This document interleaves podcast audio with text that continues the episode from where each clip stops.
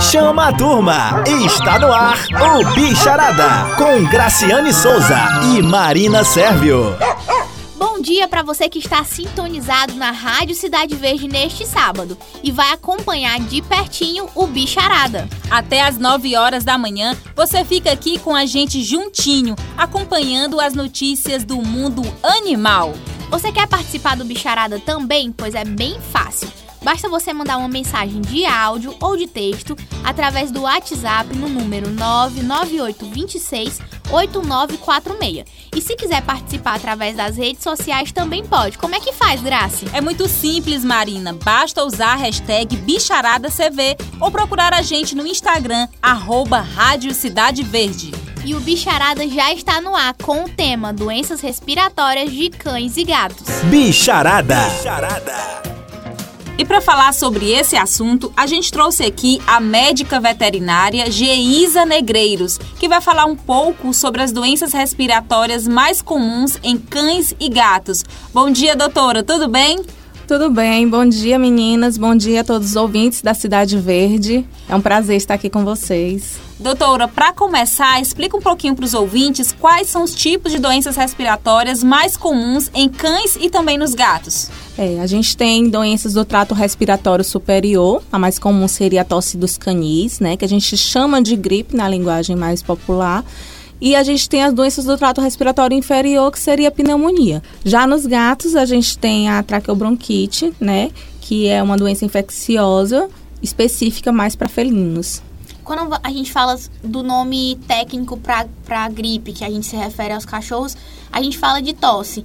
É porque é o que mais se sobressai dos sintomas? Na verdade, é porque é uma das mais comuns e por causa que quando tem a gripe, o sintoma principal é a tosse, né? Então, quando o proprietário chega para a gente com o um relato, ele chega re relatando esse sintoma, né?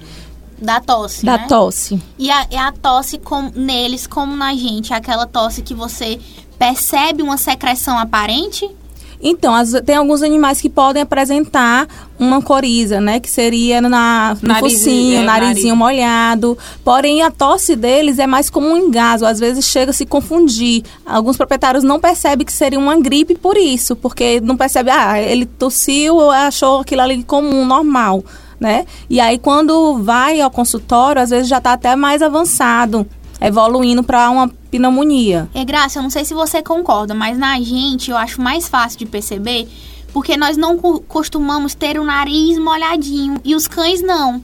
Eles já têm por natureza uma certa secreçãozinha sim, sim. no nariz que muitos médicos veterinários inclusive dizem que é sintoma é sinal de que o cão é saudável, né? Sim, Se o nariz está molhadinho sim. e tudo mais. Então, eu acho que isso dificulta um pouco mais a identificação desses sintomas. Isso, porque assim, é normal eles terem um focinho mais molhadinho. Então, para diferenciar se isso chega a ser patológico ou não, vai ser a viscosidade dessa secreção, vai ser é, a quantidade que está saindo, né? Então, é importante, se você achar que está alterado, levar ao médico veterinário para ser feito esse diagnóstico clínico em consultório. Doutora, e agora eu vou chamar um áudio que eu acredito que a Marina também, como mamãe de pet, já passou por isso. É, eu tenho o Nicolas, que é um poodle, né? Ele já é adulto, já é velhinho, ele já tem 9 anos de idade, apesar de não aparentar, viu? É, ele é, é um coroa enxuto, né? A Marina conhece ele. E, doutora, às vezes, quando ele faz algum tipo de atividade física, principalmente quando eu levo ele para o mar, por exemplo, quando ele nada, nada, nada, ele fica com cansaço. E eu andei pesquisando um pouco e eu vi que parece que é espirro reverso. A gente vai chamar um áudio agora para os ouvintes entenderem mais ou menos do que, que eu estou falando e também se identificarem, né, Marina? Com certeza. A Moana, inclusive, que é a minha cachorra, a minha filhinha de um ano e três meses, a, mãe que não sabe nem a idade do filho, né? Eu sei. Ela também já teve uma respiração muito semelhante a essa. Inclusive, na hora eu liguei desesperada pro médico dela, porque a respiração me passava uma certa asfixia. Só que no caso da Moana, Grace, o médico me explicou, assim, bem detalhadamente, que foi uma reação alérgica a excesso de talco que eu havia passado talco Sim. nela de maneira incorreta. Esse tipo de respiração, ele é indício de algum problema?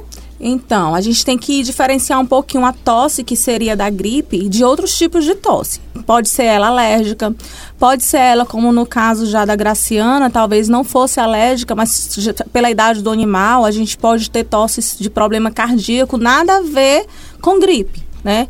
E a gente pode ter tosse também de um colapso traqueal, que é comum em cães, que seria necessário o diagnóstico através de outros exames complementares, raio-x.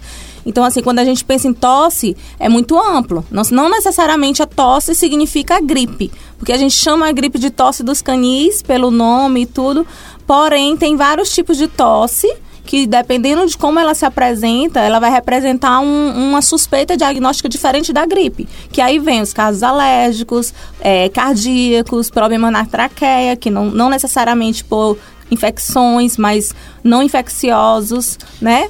Doutora, e esse áudio que a gente acabou de ouvir, que algumas pessoas chamam de espirro reverso ou mesmo engasgo, o que que, o que, que por que que os cães, por que que acontece isso com os cães? É, tem alguns casos que é referente à raça, como vocês assim, alguns já, algumas pessoas já sabem, é, são raças que têm, que são um focinho mais curto, né? Então, assim, às vezes quando o animal se alimenta muito rápido, ou até quando falta um pouco de ar, ele faz esse espirro reverso, certo? Não necessariamente que isso seja necessário tratar. eu teria, né? é, eu teria que ver cada caso para ver a necessidade de intervir com alguma medicação ou não, de só apenas monitorar. A doutora acabou de falar sobre animais que têm esse, esse focinho mais curtinho, né? que a gente já sabe que eles precisam de um cuidado maior em relação à respiração. E para a gente receber um áudio, inclusive, de um ouvinte da Rádio Cidade Verde, a Mabel Neri, ela é mãe do Farofa, um pug que ainda é filhote, ele tem menos de um ano de idade, e ela falou justamente sobre a preocupação que ela tem no cuidado dele em relação a doenças respiratórias. Vamos ouvir. Hashtag BicharadaCV, seu pet na frequência da Cidade Verde. Além é, das vacinas mais comuns, é, a gente sempre se preocupou também com a vacina contra a gripe, para evitar complicações respiratórias tão comuns em cachorros braquicefálicos, que são os cachorros de focinho achatado, como o pug. Então, o Farofa tomou as três doses de vacinas é, e agora ele faz o reforço anual para evitar qualquer tipo de complicação respiratória comuns nesse tipo de, de nesse, nesse tipo de raça. Obrigada, Mabel. Um beijo grande para você e também pro Farofa. Que nome lindo, Marina. Adoro cães com nome de comida. A Valentina, que é minha sobrinha, queria um chamado paçoca e a Marisabel. Só vale se for paçoca de amendoim, é. viu? Beijo, Valentina, também. Voltando aqui ao assunto, a gente está com a médica veterinária Geisa Negreiros, que nós estamos falando sobre as doenças respiratórias mais comuns em cães e gatos. Doutora, a Mabel, ela explicou um pouquinho sobre essa preocupação que ela tem em relação à caderneta de vacinação dos pets. Com nós humanos, tem algumas situações em que você toma uma dose, mas precisam tomar as três para fazer efeito. Com os animais também é dessa forma? É, isso vai depender do, da, da vacina ser feita, né? Contra o que essa vacina vai ser feita. As vacinas de virose em geral que a gente chama, que são as de filhotinhos, elas são necessárias três até quatro doses em algumas raças específicas ou dependendo da se a mãezinha já tinha uma boa imunidade ou não, né? Então é um protocolo que a gente estabelece no momento da primeira dose, de acordo com a idade do animal. Cada animal é um animal, né? A gente precisa do histórico dele, né? Mas no geral a gente estabelece três doses a cada 21 a 30 dias fazendo reforços, são três doses, isso na vacina de virose, né? Pensando nos filhotinhos, no primeiro momento. Quando a gente pensa na gripe, para cães, a gente não fala muito como uma virose. A, apesar de existir o mesmo vírus, influenza, causando gripe em cães, não é o mais comum. O mais comum seria pela bordetela, que é uma bactéria e não um vírus, no caso da tosse em cães, certo? Pelo adenovírus e pelo vírus da parainfluenza. Essa vacina de gripe, ela se apresenta é, de duas formas. Eu tenho ela gotinhas intranasal, né, que nem todos os cães nos permitem fazer, porém ela tem uma, um, um ganho porque ela é dose única. A partir do momento que eu tenho um animal que eu quero vacinar contra a gripe, basta colocar uma vez e ela já vai ter uma certa imunidade, né? é, anualmente vai ser preciso repetir, mas a primeira dose é só uma. Independente mas, da idade do cão, né, doutora? Independente da idade, essa que é intranasal, em animais que estão infectados, que estão com sintomas, ela pode ser feita, né? Então, isso é o ganho que eu tenho da vacina que é intranasal. Intranasal em, em gotinhas ela não é com, com injeção, né? Com agulha. Tá Mas tá é o próprio médico que tem que aplicar. Exatamente. Ela é feita em consultório, ela não tem vacina é, pública, na rede pública, ela só existe na rede privada. E além dessa, para tosse do caniço, para a mesma coisa, a gente tem ela injetável, porque nem todos os cães me permitem que eu segure o focinho e aplique o líquido dentro. Muitos deles se incomodam com isso. Então, quando eu vejo que é um animal mais inquieto, que eu vejo que realmente não vai me permitir aplicar intranasal, a gente vai para a aplicação injetável mesmo subcutânea. Mas aí, quando eu vacino para gripe subcutânea, é necessário fazer duas doses de vacina no primeiro momento e reforço anual igualmente. O reforço anual ele é preciso em todas as vacinas aqui no Brasil, né? Tanto de virose, de gripe, de calazar, de, de raiva, que são as vacinas que a gente tem em lança-mão. Né? Então, a de gripe, a gente tem ela intranasal, que é dose única, só repete com um ano, todo ano. E a gente tem ela sendo feita subcutânea, injetável, uma dose, com 21 dias depois, uma nova dose, e aí anualmente também. E o interessante é que as pessoas pensam, às vezes, que a gripe ela é uma doença que está incluída nas outras vacinas de virose. Era isso que eu ia perguntar para você, doutora, porque muitos papais e mamães de pet, quando vão levar os filhotes ao veterinário, ah, os veterinários passam essa vacina para virose e aí pensam, ah, não, vacinei meu filho contra a virose, é. agora pronto, não vai pegar mais gripe, não vai pegar mais nada. Não é assim, doutora? É, não é assim por quê? Porque as viroses que a gente chama não tem nada a ver com as doenças respiratórias, né? E assim, aqui, eu vou falar em Teresina especial, especialmente porque é o nosso público e é onde a gente, eu trabalho, mas a gente não tinha hábito de vacinar de forma alguma. Muitas pessoas ainda pecam em não vacinar seus animais. E a gente recebe muitos animais muito doentes que às vezes perdem a vida pelo simples fato de não terem vacinado porque são doenças fortes, com a, com a morbidade muito alta, difícil de tratar. Muitos animais, uma vez positivos, eles não conseguem mais se recuperar, mesmo com todas as medicações que a gente hoje já pode lançar mão, né? E só voltando para a questão das vacinas, é, então, a de virose é contra viroses intestinais, na verdade, a maioria, né? Que são sintomas intestinais, de vômito, que é feita as primeiras, as Com mais sinomose, as, sinomose, parvovirose. aí tem as leptospiras, que é bactéria, mas está incluída nessas vacinas, tem coronavirose, né? Então é uma vacina múltipla contra essas doenças que não pega gripe. Então, e aí junto com esse protocolo, a... é, porque aí junto com esse protocolo ou após ele a gente faz a da gripe. Sim. Né? Que aí já é uma coisa à parte. Nessa época, a gente tem muitos casos pelo clima, né? Em animais que se, se permitem ambientes aglomerações, que antigamente era difícil ter muitos cães por metro quadrado. Hoje em dia Sim. você vai levar seu pet para passear, é difícil ele não encontrar outro pet. Então, Hoje a gente leva o nosso pet para creche também, né, doutor? Exatamente. Tem creche, tem hotel, porque às vezes a gente viaja, né? Por falar nisso, doutora, agora a gente vai chamar um áudio da Daniele Maciel, que é mãe do Manolo, um shih tzu de um ano e três meses. Ela vai contar um pouquinho sobre essa experiência dela. Vamos ouvir. Hashtag BicharadaCV. Seu pet na frequência da Cidade Verde. Meu nome é Daniele, eu sou tutora de um shih tzu macho de um ano e três meses. E em agosto de 2019 eu precisei dar para ele a vacina da gripe porque eu fui deixar num pet que tinha essa exigência. Aí de uns tempos para cá, eu me pergunto se essa imunização já é suficiente para proteger ele de fato contra a gripe. Especialmente agora que está chovendo, que não está tão quente, que os dias estão mais úmidos. Aí essa é a minha preocupação. Obrigada, Dani. Um grande beijo para você e para o Manolo. E eu sempre acompanho ele nas redes sociais. É lindo demais. Doutora Geisa, eu vou deixar aqui uma pergunta. A Dani falou em relação a creches. Eu, particularmente, já tive vontade de levar a Moana para creches ou para encontros de animais, mas eu não vou mentir que eu tenho um certo receio. Esses ambientes, eles são propícios a diversas doenças, incluindo a questão da gripe? Então, você levando para uma creche de confiança, para um hotel de confiança, esses hotéis, eles são muito, é, como é que eu te digo, eles só recebem animais com toda a carteirinha de vacinação em dias. Quando você vai querer hospedar seu pet, seu pet tem que estar tá todo regular. Então, hoje em dia, quando você vai deixar, você pode confiar, porque lá, com certeza, exigiram, da mesma forma do seu pet, para todos os animais. Nenhum animal que está com qualquer vacina pendente, ele não fica na creche. Você está entendendo? Então, é muito difícil é, o animal se contaminar na creche hoje em dia. Até remedinho para carrapato preventivo tem que estar tá em dias, todo o protocolo de vacinação, né? E assim, em relação, ela perguntou também, eu ouvi pelo áudio, se aquela vacina vai realmente proteger o animal dela, né, contra contra pegar a gripe. É uma questão, gente, que vacinas sempre envolve essa dúvida, porque nenhuma vacina ela é 100% preventiva, eficaz. Né? eficaz. Eu acho que é isso que tira o sono de nós, Exatamente. É, mas igualmente no pet é o ser humano, né?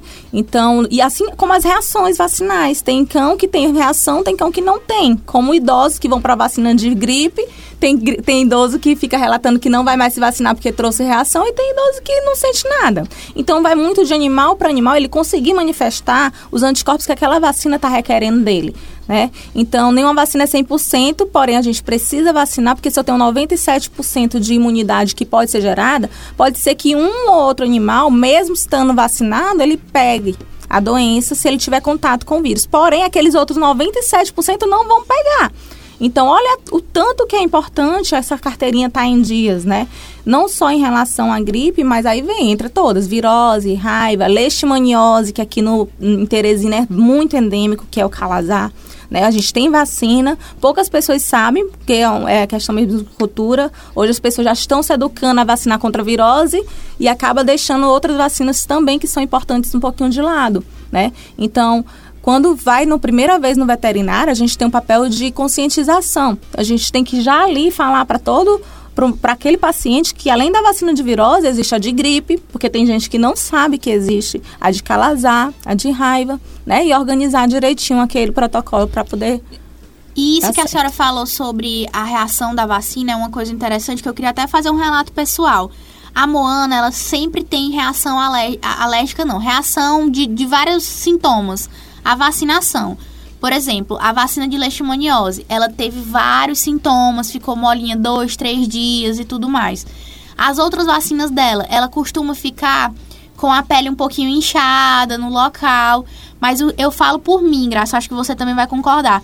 É sempre melhor você lidar com, com o, seu, o seu pet dois, três dias mais sensibilizado e você ter um cuidado extra com ele do que você arriscar ter uma doença que pode trazer vários sintomas muito mais graves. Eu concordo, Marina, com você. Afinal de contas, prevenir é sempre melhor do que remediar, né, doutora? E as reações, a sua cachorrinha especificamente, ela tem reação, mas tem, tem cão que não tem reação nenhuma. Porque, eu digo porque vacino vários animais por dia e dificilmente alguém me relata uma reação. Quando o animal vem para a próxima dose, eu sempre pergunto, justamente para estar tá vendo essa frequência. Porque a gente usa vacinas, né, que a gente confia. Então, quanto, quando eu uso uma, uma vacina, eu quero que ela tenha menos reação, justamente para o meu proprietário se preocupar menos nesse momento, né? E eu sempre pergunto da história, como é que foi com essa vacina? Ele teve reação? então é pouquíssimos animais que têm a reação. Mas a, a reação da vacina no organismo, ela é normal, considerada normal. Por quê? Porque ela está atraindo ali para aquele local da aplicação que, for, que vai gerar uma certa inflamação justamente o sistema imunológico do animal. Então, se em um ou outro animal está tendo reação, aquela vacina ali, ela está agindo, porque de certa forma vai ter em alguns animais a reação. Você está entendendo? Não Sim. pode ter uma reação que a gente não controle, mas a reação normal. O que na época me confortou é porque quando, pelo menos foi o que me disseram, que quando tem a reação significa que o, que o sistema imunológico está trabalhando e que ele vai reagir bem aquela vacinação, né? É, de certa forma a reação é isso, né? Porém, a gente tem que estar, tá, por exemplo, às vezes o animal tem uma febre muito alta. Sim. Né? Então, nesses casos, a gente às atento, vezes precisa né? intervir, porque essa febre alta pode levar o animal a ter convulsão. Sim, sim. Recentemente eu tive também um, uma, uma paciente que chegou a ter uma febre muito alta, ela me ligou. Aí, nesse caso, a gente faz a, a medicação para febre, né? Mas não significa que a vacina esteja causando mal àquele animal, não é isso. Né? É uma reação que o animal teve, mas que ele vai estar tá imunizado sim contra a doença que foi a ação da, da vacina que a gente quer. Doutor, uma pergunta bem simples, só que eu acho que todos os ouvintes, acredito que até a Marina também tem essa dúvida. A gripe, um cachorro gripado, ele passa a gripe para outro cachorro, ele passa para a gente também, ou a gente pode passar para eles? Assim, uma pergunta tão simples, Marina, mas que tem gente que tem muita dúvida, né? E antes da doutora Geisa responder a pergunta da Graça, vamos a mais um quadro do Bicharada. Fica a dica! Então, doutora Geisa, eu posso passar a gripe pro meu pet e vice-versa? Então, a gripe que a gente está chamando dos cães, a tosse dos cães, ela não é contagiosa para a gente, né? Ela não é uma zoonose, não é o mesmo vírus da humana. Então, não tem perigo de seu pet estar gripado com sintoma respiratório e passar. Existe uma bactéria que ela é comum a, a cão e gato e causa doenças respiratórias tanto em cães como em gato, que é a bordetela, né? Então, nesse caso, seria passaria de cão para gato. Porém, as mais comuns em gato é calicivírus e o herpes vírus. Então, é totalmente diferente também os vírus para gato do de cães. Não passaria um para o outro, certo? E é importante a gente lembrar que os gatinhos também precisam ser vacinados, porque a gente fala muito de vacina de cães. Verdade. Né? E a gente não chegou, agora que vocês me perguntaram, é, a gente não chegou a falar disso. E os felinos, gente, eles precisam ser vacinados quando filhotinho justamente contra doenças respiratórias, que é até mais comum é, em, em gatos do que em cães. A, as doenças de rinotraqueite, né? Que é no caso dos felinos. Uma curiosidade, Maria, não eu sabia. Também, eu também, assim, eu nunca tive gato, eu não, realmente também não sabia que era tão importante assim para eles. Mas, doutora, então eu que tô gripada, posso ficar com a Moana, não vou passar a gripe pra ela de jeito nenhum. Não, não vai. De jeito que nenhum. Bom, tô aliviada, Graça. Imagino, Marina. Doutora Geisa. Só se esse vírus sofrer uma mutação uma que não, assim acontece, acontece na família do, assim no gênero Mona, vírus por favor, sofre mutações, filha, mas já até chega. então, até então a gente não tem relatos, né, confirmados de transmissão como sendo um zoonose, tá bom? Sim. Doutora Geisa, a gente está falando muito em relação a tosse, gripe, mas os animais, né, os pets, como a gente está falando mais aqui de cães e gatos, eles também podem adoecer de pneumonia, né? Nos adultos, a mamãe costuma dizer que pneumonia é uma gripe mal curada. Acho que sua mãe já deve também, ter dito também. isso, né, Marina? Os animais é assim também? Então, é até mais fácil eu, eu atender animais com pneumonia do que com doenças do trato respiratório superior.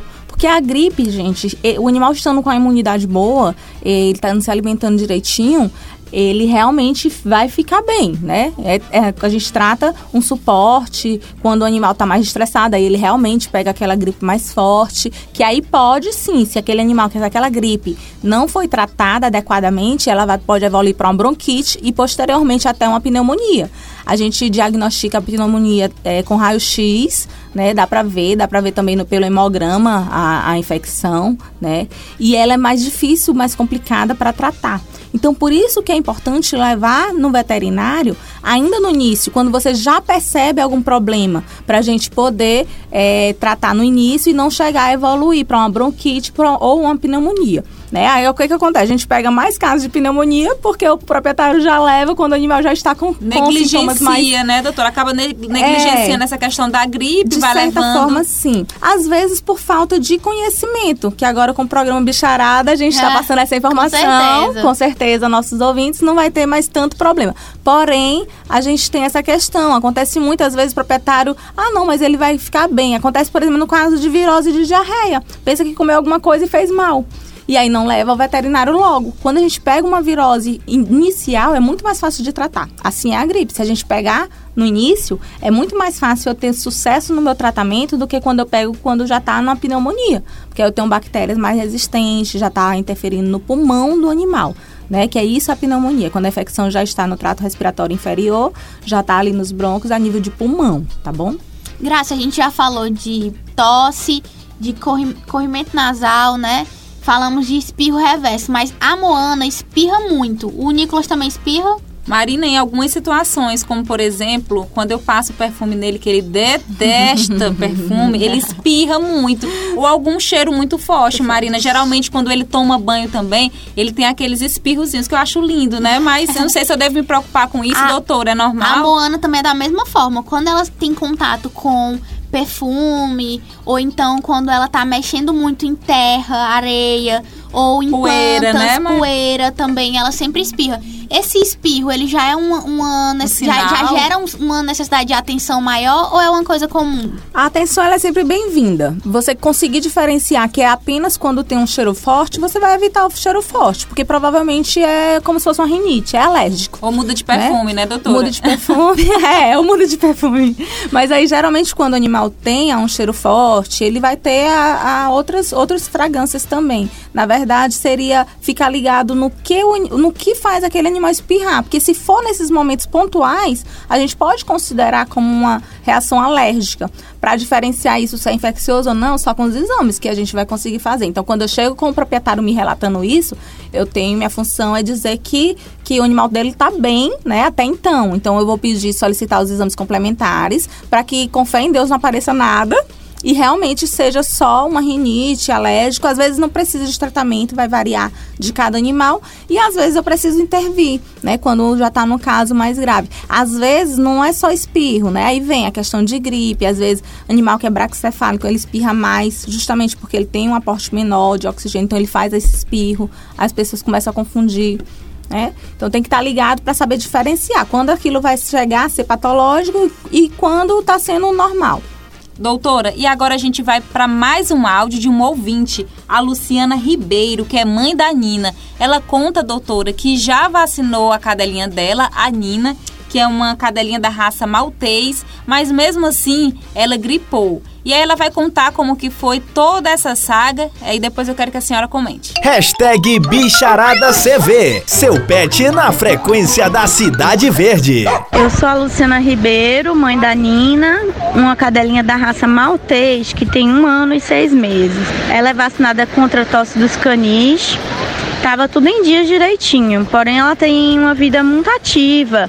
Ela passeia todos os dias, passa o dia na creche, tem contato com diversos outros animais. E com essa mudança de tempo que ocorreu em Teresina, é, essa questão das, das chuvas, ela acabou ficando doente. Foi a primeira vez que ela teve esses sintomas eu percebi uma mudança de comportamento. Ela não comia muito bem, estava com a coriza muito forte, escorrendo pelo nariz, diminuiu as brincadeiras, ficou mais quietinha de forma geral. E em razão disso, nós levamos a médica veterinária dela, de nossa confiança, e lá ela nos explicou que essa mudança de temperatura, essas chuvas podem ocasionar isso nos animais, como se fosse uma virose. Ela indicou beber muito líquido, foi o que a gente fez, deu água de coco, que a Nina gosta, se hidratou bastante. E ela comeu direitinho, voltou a comer normalmente, mas eu lembro que a médica indicou o uso de sachês ou ração molhada, caso ela não quisesse comer. Obrigada, Luciana. Um grande beijo para você e para Nina. Graças a Deus que a Nina já ficou boa. Doutora, e nesses casos, o que fazer? Os tutores, eles devem ficar com o pet em casa nesse período que ele está mais gripadinho ou pode ir para a rua à vontade? Que cuidados? Ela falou, né? A Luciana falou de alguns cuidados que foram orientados pela veterinária do, da Nina. E que outras recomendações a senhora pode dizer para a gente? É, nesse, se o animal está com qualquer virose, vamos começar pela gripe, que é o assunto de hoje, ele é aconselhado o repouso né? Ele precisa se recuperar para poder voltar às suas atividades normais. Então, nesses casos, é ficar em casa mesmo, repouso, muito líquido, como qualquer virose, como qualquer gripe, né? Alimentação de suporte. Então, gente, a alimentação é muito importante. Você dá uma ração de qualidade, uma ração que é bem conservada, que não está aberta, exposta a patógenos sendo vendida assim, entendeu? Porque às vezes o animal está bem e se alimenta de uma ração que ela traz os riscos para ele. Então, a alimentação é muito importante no quesito quando o animal está doente. A gente precisa ter certeza que aquela alimentação que a gente está levando ao animal vai levar para ele nutrientes. Então, é alimentação de qualidade. A ração úmida, ela existe, ela é boa porque ela já tem um nível de, de umidade legal, né? Então, a gente pode trabalhar com ela. É, nebulização, às vezes a gente faz, é, em alguns casos é recomendado, às vezes tem animal que não gosta, mas pelo menos que fique ali próximo do animal, dá para fazer com soro fisiológico.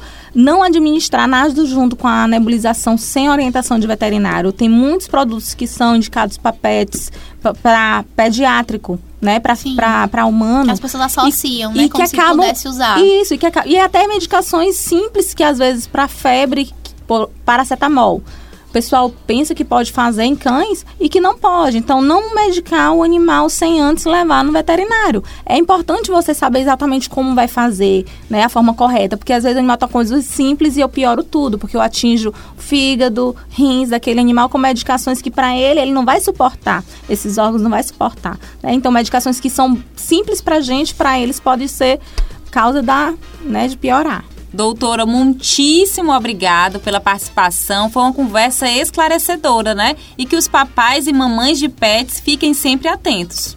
Gente, foi um prazer estar aqui. Estou muito feliz, fiquei muito feliz com, pelo convite, né?